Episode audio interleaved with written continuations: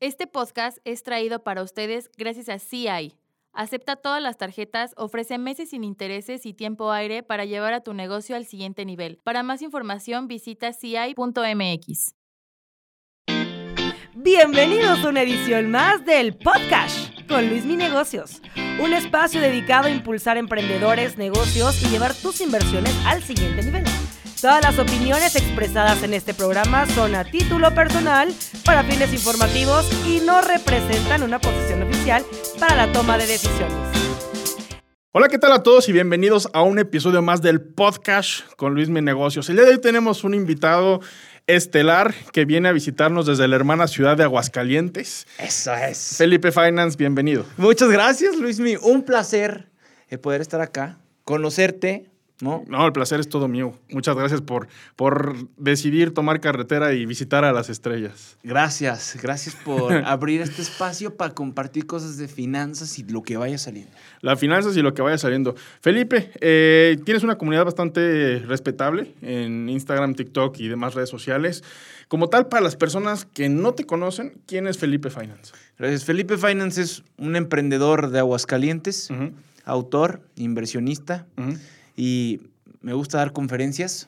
¿sí? es, donde estoy enfocado casi al 100% de mi tiempo. Ok.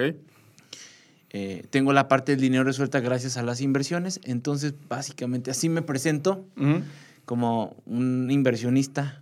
No, y además, digo, agradecerte también que en su momento, me, me parece que fue hace como seis meses que me enviaste una edición de tu libro de la hueva financiera. De hueva financiera, ¿sí? La verdad es un libro muy digerible, Ajá. muy ameno, muy fácil de leer. Sí, muy enfocado en finanzas personales, que es un tema que en México hace todavía mucha falta. Se han hecho muchos esfuerzos, tanto de sector privado como de sector público, Total. para mejorar este, este tema, lo cual aplaudo mucho que te hayas aventado a hacer eh, un libro de... eh, pues no es fácil el, el proceso editorial llevarlo, llevarlo a cabo. Te quiero felicitar previamente a eso. Y la primera Gracias. pregunta, ¿cómo ves tú el panorama en México y Latinoamérica en tema de, de- de finanzas personales? Mira, yo creo que estamos atravesando una, una, primero una crisis en redes sociales, Ok. en donde estamos siendo bombardeados por un montón de información, Mm. podemos decirlo muy negativa, ¿no? En Mm. donde se cree que la riqueza, la verdadera riqueza es tener cosas materiales. Ok. Entonces los chavitos que nos siguen, más a ti que a mí, en, eh, por la gran cantidad de comunidad, están comprándose la idea de que la riqueza en sus finanzas personales tiene que ver con viajes, autos, Lamborghinis dorados y siguiendo a, a algunos influencers que, que hablan de este tema.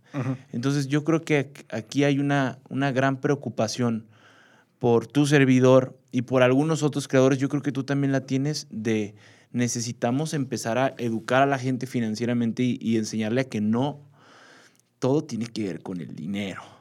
¿Sale? Entonces yo- estoy asustado porque la manera en que los jóvenes están aprendiendo a hacer finanzas lo, lo hacen con, el, con este afán de consumismo, ¿no? De este, de este capitalismo extremo. Ok. Sí, esa es una gran preocupación. Es una gran preocupación y también veo que es una manera de vender un status quo que ni Total. siquiera es lo que debe ser la realidad, ¿no? Y digo, yo de viva voz y con base a mi propia experiencia, me di cuenta mucho de eso en casa de bolsa. Yo tuve el, el- el tra- el tra- trabajé en Banco Invex, que es Ujú. una eh, casa de bolsa, y me llegó la situación en la que uno de los mayores clientes de la oficina, que tenía cerca de 200 millones o más de pesos invertidos, una en- persona física. llegaba en un Aveo. Ok. ujú. Un Aveo es el coche estándar, me parece que de los más económicos que puedes o podías adquirir en México. Creo que ya está fuera de producción. Pero te das cuenta que realmente hay gente que tiene realmente muy buenos capitales, que realmente invierte su dinero, pero no ostenta con ello, ¿no? Total. ¿Y cuál es la- el paradigma que yo veo aquí? Que hay muchas personas que se dedican a venderte algo a ti, enseñándote un estilo de vida que ellos tienen, ¿no? Que puede ser falso o verdadero. Que puede ser falso o verdadero, pero a final de cuentas, eh, yo creo que un 95% son falsos, ¿no? O sea, tú puedes bien rentar un Lamborghini desde 4 mil pesos la hora, tú puedes bien Un rentar una un casa para hacer acá. una grabación de, de algún curso y la gente va a decir, este cuate no, va a Dubái cada semana porque no quiere, ¿no? Pero a final de cuentas yo sí soy creyente de que quien quiere o tiene la autoridad de enseñar finanzas o inversiones en México, primero debes apartar completamente esto, ¿no? Enseñar en bien, enseñar en serio. Porque si empiezas a enseñar lujos y enseñar ostentaciones, pues al final de cuentas puedes caer en un problema donde alguien que te haya eh, comprado algún, no sé, curso para hacerte millonario y no logra su cometido, pues te va a tachar de que eres de lo peor de lo peor. Correcto. Y no sé si a ti te pasa, ¿no? De que te dicen, oye, pues sí, muy fregón, hablas de finanzas, tienes muchos seguidores, ¿y dónde están los millones que no los sacas? Y creo que eso es algo muy, una jugada muy inteligente. A mí también me gusta tener un perfil bajo y discreto, en donde, o sea, no, no porque te estoy enseñando finanzas, yo tengo que mostrar las cosas materiales. Yo creo que va más por ahí, por la carnita de lo que te puedo enseñar. Sí, también tener la congruencia, pero evitar, evitar mandar mensajes erróneos a conciencias más bajas que puedan comprarse de tener un montón de cosas, ¿no? Eh, No, no, no. Y además, además, fíjate que, o sea, sí, repro- bueno, a mi punto de vista, desde mi cancha, yo sí repruebo ese tipo de influencers De que, util- utilizan el lujo para poder eh, ofrecer algún producto o servicio, ¿no? Pero yo sí creo que más nuestra labor es ofrecer conciencia. O sea, a final de cuentas, enseñarle a la gente que sí es real y que no es real. Porque a partir de eso ya una persona que tiene cierto criterio va a decir, oye, si tú vienes y me ofreces un multinivel donde me estás diciendo que si invierto contigo voy a tener un 10% de rendimiento mensual, que es una brutalidad Una de barbaridad. rendimiento que ni existe, eh, con cierto conocimiento y cierta conciencia, pues te sabes alejar. Y luego lo peor del caso es que quien te ofrece eso es tu mejor amigo de la infancia o, alguien, amiga de tu mamá, ¿no? Y dices, ¿cómo le digo que no? Pero al final de cuentas ahí es donde viene el crack de la gente, ¿no? De dices, híjole, es que a lo mejor sí hubiese aprendido eh, algo diferente, ¿no? O sea, hubiera aprendido cómo poder eh, diferenciar si algo es real o algo no es real. Yo creo que el, el objetivo es cons- consume un buen, consume más lo más que puedas de contenido y, y vas agarrando tu propio, tu propio camino. Otra cosa importante es que la mayoría de la gente está malgastando las mejores horas de su vida, los mejores años de su vida, dedicándose a cosas cuyos valores no comparte, ¿no? Por ejemplo, Sí, esta persona que llega al trabajo y dice, maldita sea, ¿por qué estás aquí si te cae gordo tu jefe, si te cae gordo tus compañeros? Pues porque me pagan, güey, güey, ¿cómo puede, ¿cómo puede estar así? Entonces creo que también una de las responsabilidades es enseñarle a las personas, porque hay este paradigma, o hago lo que amo o gano dinero, ¿no? Entonces creo que una responsabilidad que yo tengo en mi comunidad es enseñar a las personas a que pueden hacer lo que les gusta y además ganar dinero. Buen dinero. Y todas las eh, profesiones tienen que ver con dinero. Eso es lo importante, ¿no? Dediques a lo que te dediques, seas pintor, TikToker, eh, locutor, tienes que relacionarte con el dinero. Y regresando a la parte del libro, a eso se enfoca mucho el libro, no tanto en temas técnicos de finanzas, sino en temas de desarrollo personal. Un libro muy básico que ayuda a la gente a esto, a despertar el conciencia financiera. Conciencia financiera y por otro lado, yo creo que, o sea, tienes toda la razón, ¿no? De que en, en cierto en cierta manera te puedes dedicar a algo que te guste y que disfrutes. ¿no? Yo creo que a raíz de un mensaje que dio Steve Jobs en la Universidad de Stanford, donde decía, tienes que amar lo que haces para ser realmente bueno en algo, como que se llegó a malinterpretar. Y ya cualquier persona que dices, oye, es que me encanta el fútbol, pues me quiero dedicar al fútbol y vivir 100% del fútbol. ¿Se puede? Sí, pero tienes que ver si estás también, si tienes Si las talento. capacitaciones, exactamente, la capacidad y las cualificaciones para poder ejercer ese puesto. A mí me encanta hacer, eh, dirigir, me encanta el fútbol. ¿Puedo ser director técnico? Pues probablemente en un principio sea muy complicado, ¿no? Porque primero tienes que demostrar tus habilidades y después llegar a, llegar a la escena donde eh, lleg- llegar a la escena donde realmente vas a poder aplicar eso, ¿no? Por ejemplo, es que me encanta el fútbol americano, pero pues si naciste en un país que no es Estados Unidos, si no tienes una corpulencia bastante fuerte y pesada, por más que te encante y por más que te ame, No vas a poder no hacerlo. lo vas a poder Sí. lograr. Correcto, muy, yo creo que viene a, a sumar esto mucho, ¿no? O sea, sí también a dedicarme a lo que ama, pero ser consciente, ser consciente de la capacidad y el talento que puedo tener, Sin duda alguna. ¿no? Y el otro punto sería, a mí me gusta mucho el tema de las inversiones y en los últimos años me he dedicado, yo estoy con el crack de las inversiones, entonces otro de los temas que enseño es a la gente a invertir, Ok. poner su dinero a trabajar, tanto como posiblemente lo hacen en este momento por él, y que puedan diversificarlo, no poniendo los huevos en la misma canasta, utilizando el interés compuesto. ¿Por qué le pusiste tu libro, La Hueva, la hueva Financiera? Ok, te voy a para no hacerte el cuento largo, hay cuatro obstáculos. Bueno, hueva en México es flojera, ¿no? flojera.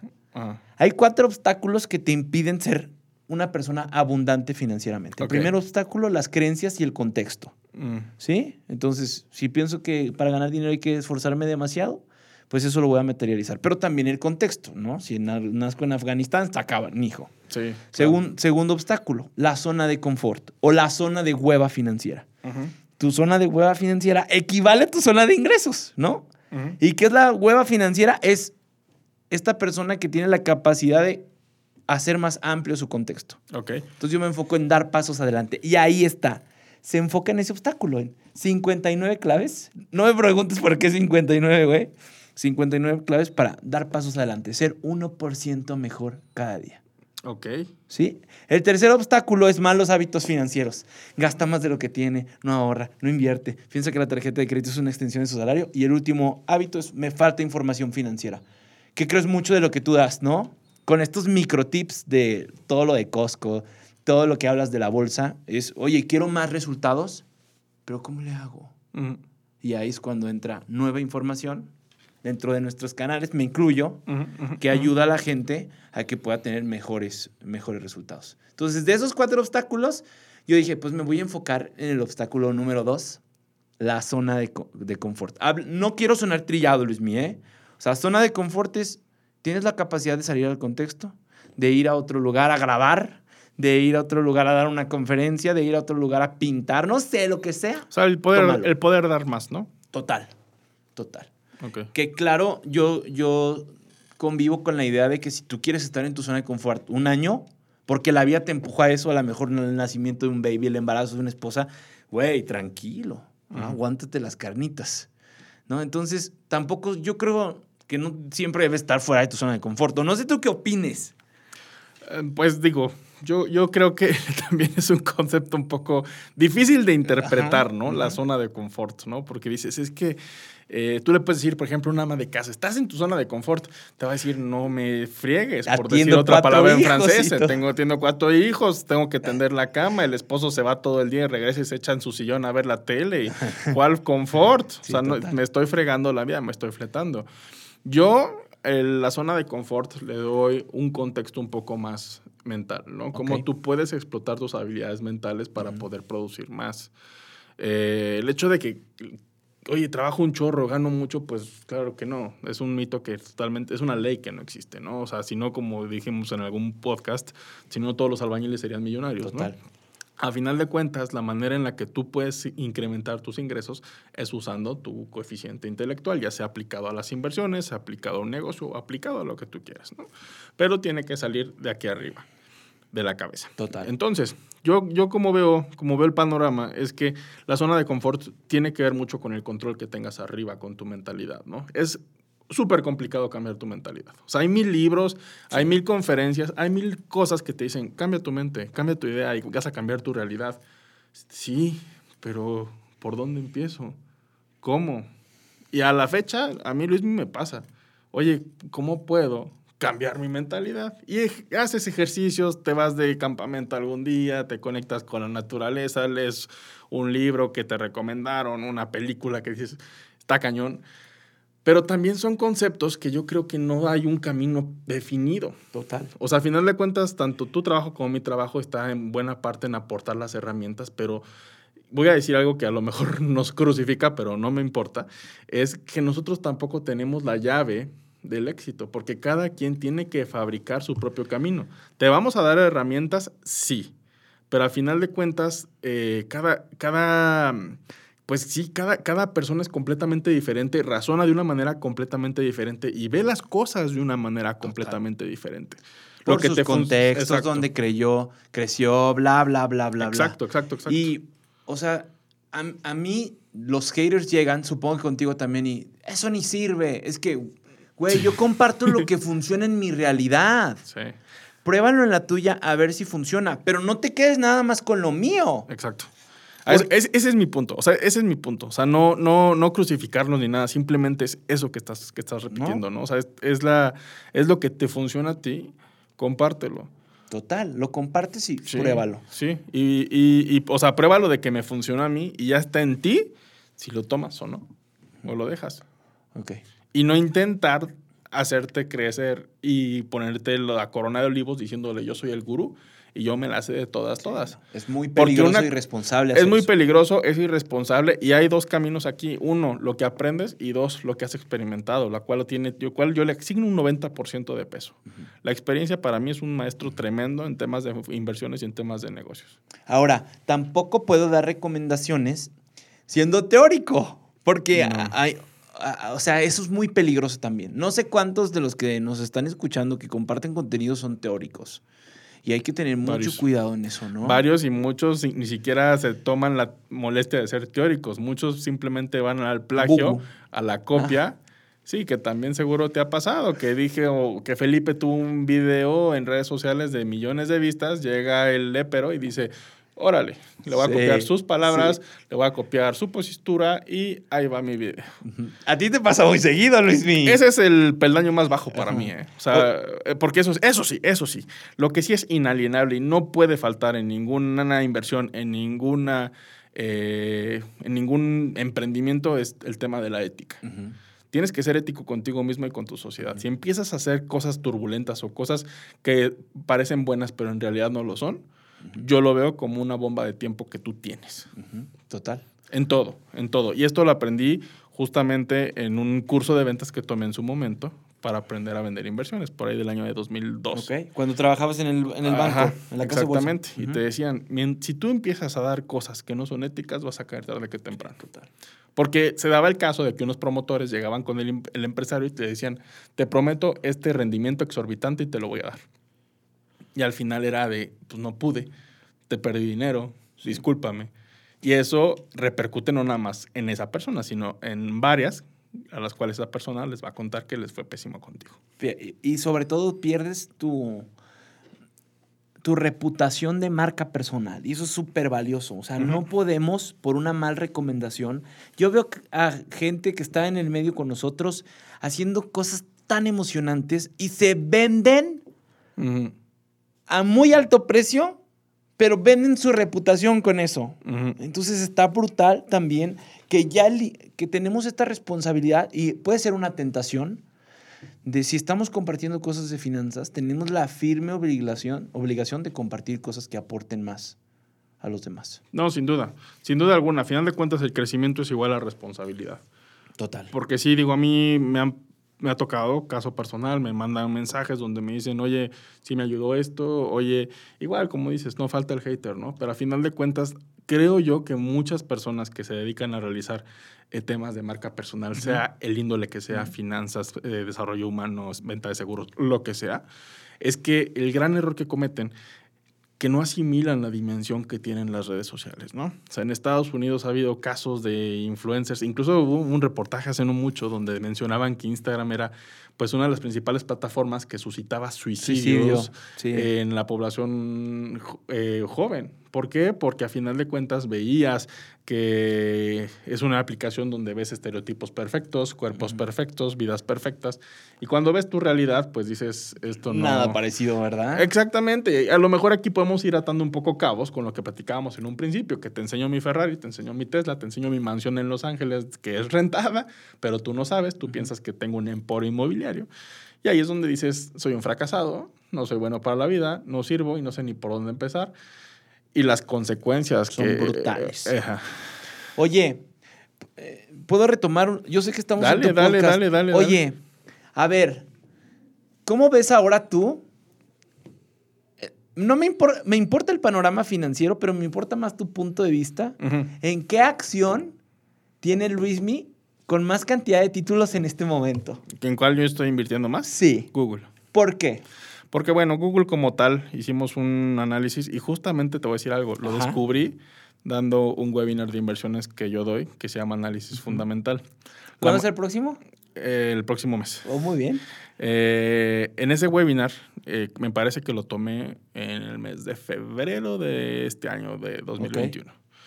Y fue la primera vez que lo dimos y yo ahí les pregunto a los que se inscriben, ¿qué empresas analizamos? Entonces me dijeron Google, o sea, Costco y Disney, ¿no? Entonces hicimos el análisis de Google y ahí nos dimos cuenta de Análisis técnico y fundamental. que... Fundamental 100%. Fundamental, no nos metimos a técnico. Muy bien. Eh, pero lo vimos y dijimos, estos números están Brutales. brutales. Y las relaciones que tienen con respecto a sus ratios, pues son gi- gigantescos. A final de cuentas, esto es una joya en potencia, así como tal lo vimos. O sea, ¿viste un PE ratio de positivo?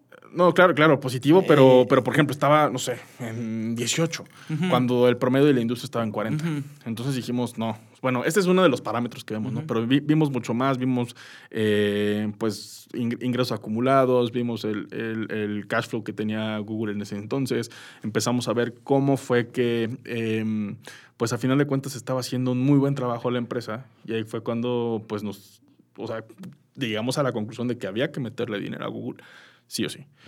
Eh, y ahí me animé. Ahí, ahí nos animamos. La acción de Google en ese momento, si mal no recuerdo, la agarramos como en 1.700 dólares. Ahorita está cerca de 3.000. Bien. Eh, nos fue bien, sí. Pero a final de cuentas es algo que en el análisis fundamental tú tienes que ver y tienes que descubrir. Tienes que decir, a ver, eh, puede ser una buena oportunidad de compra, sí, pero puede pasar mucho tiempo para que el mercado se dé cuenta de esto.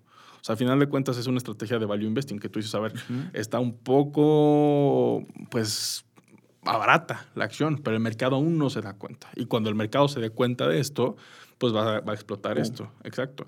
Caso contrario que vimos con Tesla. Tesla empezó a subir, analizamos la acción y dijimos, esta es una porquería Sí, de empresa. Está inflado. Pero esa porquería de empresa, que en su momento estaba en 300 dólares, llegó a valer 900. Ujú. Ujú. ¿Por qué? Porque también las inversiones tienen un factor de psicología, donde la gente piensa o cree que será una empresa predominante en el futuro y así sus números sean una porquería, pues el dinero de la gente va a ir ahí. Y no hay que olvidar que una acción vale lo que la gente le asigna. A, fin- a de cuentas se rige por las leyes de la oferta y la demanda. Si mucha gente quiere comprar una acción, va a subir de precio. Si mucha gente vende, pues baja de precio. Pero regresando a tu pregunta, Google. Ok, y yo, yo mudé, yo estudié finanzas, entonces, pues desde chavito, antes ya ves cuando estudiamos, creo, creo que somos contemporáneos, ¿no? ¿Cuántos años tienes? 31. 30. Muy bien, eh, bien. Este, pues cuando era más difícil invertir en la bolsa, ¿no? Sí, Súper no, imposible. cabrón, ¿no? Y luego, yo era bolsa y luego ahora cripto, bolsa, 90% cripto, 10% bolsa. Me gustaría saber tu opinión. Estás muy metido tú en las criptos. ¿Sí? ¿Sí? Ok, mira, yo, yo, yo con toda humildad, opinión, con sí. toda humildad te digo, yo no soy experto en criptodivisas. ujú. Me he metido, ¿Pero tienes inversiones? sí, claro. Sí, o sea, mis, mis posiciones de cripto es 70% Bitcoin, 20% Ethereum, 10% Cardano. No tengo más. Son los tres criptoactivos que tengo. muy bien. Y esos tres no suman ni siquiera un 10% de mi patrimonio. Mi mayor parte de mi patrimonio, eh, tengo, bueno, un par de bienes raíces en Ciudad de México. Ok. y eh, pues evidentemente una buena parte en acciones, ¿no? Pero eh, para el caso de, de las criptos, pues me cuesta- me ha costado un poco trabajo porque mi escuela no era muy pro de criptos. O sea, a final de cuentas, yo sí tenía obviamente amigos criptoentusiastas que me decían, inviértele a Bitcoin, métele todo, esto es el futuro. Yo pues así decía, ajá, como no, en 2017 que llegó a, 20 a 17 mil dólares, yo dije, esto es una burbuja, se tronó, casi casi que me reí de mis amigos porque pues bajó otra vez a niveles de 3 mil dólares y ahorita vale la cosa 40 mil, ¿no? Total. Pero bueno, así, así, así, así pasa, así sucede. Yo la verdad agarré mis primeros Bitcoin en 25 mil dólares. Ok. Y con el miedo de perder, porque, o sea, ahorita dices, qué bien, oye, O sea, eres muy nuevo en cripto. Sí, yo soy nuevo en cripto. O sea, probablemente sea un área donde me puedo ir metiendo cada vez poco a poco más y me puedo ir especializando, incluso poder llegar a ser un experto. De momento no lo soy. Pero eh, para el caso, por ejemplo, de, de Bitcoin, yo sí tenía miedo. O sea, dije, oye, compro el Bitcoin en 25 mil dólares. Ahorita, como te Y digo, se va la miércoles a 3 mil. exactamente, porque al final de cuentas yo compré en máximos. Sí, total. Compré en 25, máximos. carísimo. Y, y en criptos, como tal, no tienes un análisis fundamental. Tienes que estarte muy metido en análisis técnico. O sea, habrá, bueno, sí hay análisis fundamental, pero no tan fundamental como lo que te puede dar una acción. Y yo creo que el- eh, yo pienso que el técnico también es una jugarreta. Eh, sí, sí, porque al final de cuentas el técnico es como de, a ver, ahí está mi gráfica perfecta, tiene que subir. Pero al final de cuentas no, no cuentas con factores del mercado. O sea, la caída del Sí. Bitcoin que tuvo fue en base derivada por... eh, Evergrande. bueno, Evergrande, En- pero ahora. también, pero antes, la primera gran caída, prohibiciones de criptomonedas que hubo en China.